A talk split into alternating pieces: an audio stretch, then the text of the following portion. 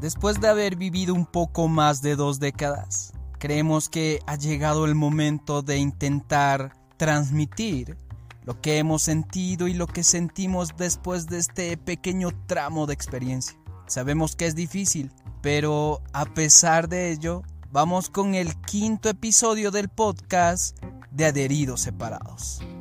Comencemos.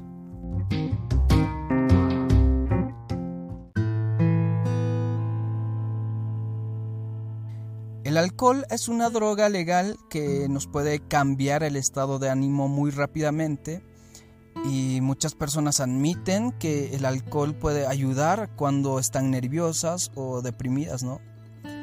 De hecho, a este acto algunas personas lo llaman eh, como dependencia psicológica, mientras que otras dicen que beber es como tener una automedicación, entre comillas. Pero no importa cómo lo llamemos, ¿Alguna vez te has preguntado si usas el alcohol como estrategia para lidiar con los problemas en tu vida? ¿Y cuál es la diferencia entre el uso y el abuso del alcohol? En la mayoría de los casos, esta bebida es utilizada como un combustible para enfrentar a la vida. Cuando descubrimos algún pasatiempo, como hacer ejercicio o dibujar, o no sé, eh, cualquier hobby que, se pueda mencionar, ¿no? Ya que esta nos proporciona un alivio a la ansiedad y en muchas ocasiones como una forma de terapia, se podría decir. Pero al igual que cualquier persona podría hacerlo, muchas otras personas usan el alcohol para ayudarse a funcionar, entre comillas, ¿no?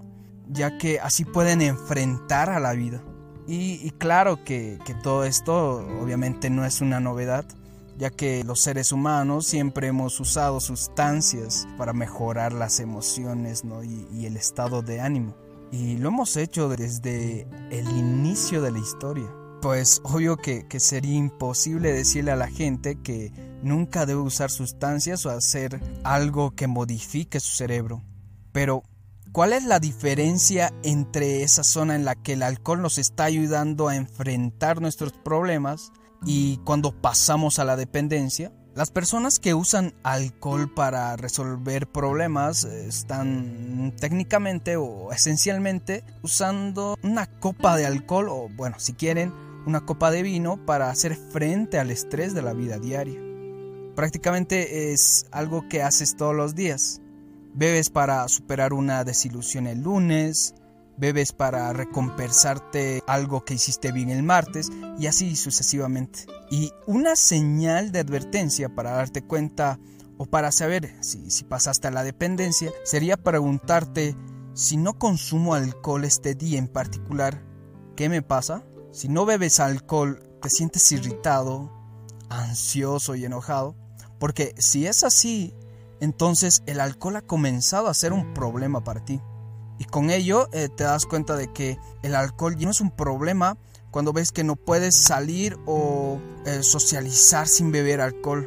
Solo después de beber eh, unos, no sé, unos dos vasos de alcohol puedes sentirte confiado o confiada, o no sé, divertido o divertida, y recién puedes platicar con la gente. Se puede decir que esa es la persona que quieres ser, pero no puedes serlo sin el alcohol, ya que con el primer trago de alcohol de inmediato te sientes relajado, relajada. Incluso desde el momento en que abres la botella de alcohol empiezas a sentir que pronto comienzas a relajarte. Y claro que, con esto nos debemos preguntar, ¿qué es lo que tiene el alcohol que nos ayuda a relajarnos y enfrentar nuestros problemas? A ver, eh, trato de dar una breve explicación de esto. El, alcohol eh, provoca un aumento, se podría decir, súbito de endorfinas en el cerebro que nos producen una sensación de bienestar, ya que mejoran tu estado de ánimo. Pero cuando dejas de beber, ese estado de ánimo vuelve a bajar. Entonces, el problema viene aquí, ¿no? Ya que el alcohol eh, también produce en el cerebro eh, un incremento de compuestos llamados dinorfinas, que funcionan de forma totalmente opuestas a las endorfinas. Lo que trato de decir es que, tus endorfinas eh, te proporcionan un aumento de felicidad y tus dinorfinas provocan una caída en tu estado de ánimo. Por lo tanto, cuando empiezas a beber con regularidad, eh, la felicidad que te brindan las endorfinas son cada vez menor y obvio la, caída del estado de ánimo eh, que, es causada por las dinorfinas son cada vez mayor. Así es eh, como el alcohol más o menos actúa como un estimulante, pero también lo hace como un depresor. Lo que debemos saber es que el alcohol también activa en nuestro cerebro otro sistema de neurotransmisores que son prácticamente como compuestos químicos que controlan los procesos mentales como la conducta y las emociones. A estos eh, son llamados ¿no? como el GABA y el glutamato. Eh, en simples palabras, el GABA es tu neurotransmisor que se encarga de reducir tus niveles de energía y calmarte, ¿no? Se puede decir que está en todo tu cerebro. Cuando bebemos alcohol, nuestros niveles de GABA se incrementan y sentimos ese efecto calmante y de adormecimiento que muchas veces nos pasa cuando bebemos eh, un cierto porcentaje elevado de alcohol. Mientras que el glutamato es tu principal el neurotransmisor estimulante, ¿no? Claro que, lo ideal para el cerebro es tener un equilibrio entre el efecto calmante del GABA y el efecto estimulante del glutamato. Es por ello que, que, si bebes alcohol todos los días, ¿no? El efecto calmante del GABA eh, está, está constantemente activado y lo que hace el cerebro es incrementar el efecto estimulante del glutamato. Y, y eso es lo que nos hace sentir ansiosos y querer consumir eh, mucho más alcohol, ¿no?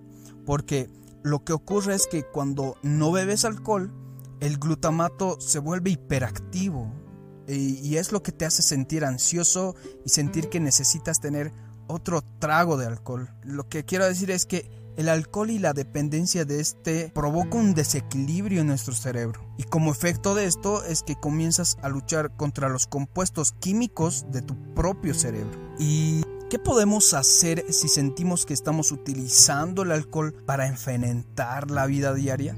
Pues eh, mientras transcurren los días, en muchas ocasiones eh, no nos damos cuenta cuando algo se está convirtiendo en un hábito, ¿no? No sé si les ha pasado. Y lo que nos puede ayudar en estos casos, obviamente en este caso específico sobre el alcoholismo, es tener un diario de nuestro consumo de alcohol y apuntar lo que bebes, cuándo y bajo qué circunstancias estás bebiendo y qué es lo que está pasando por tu mente cuando bebes alcohol.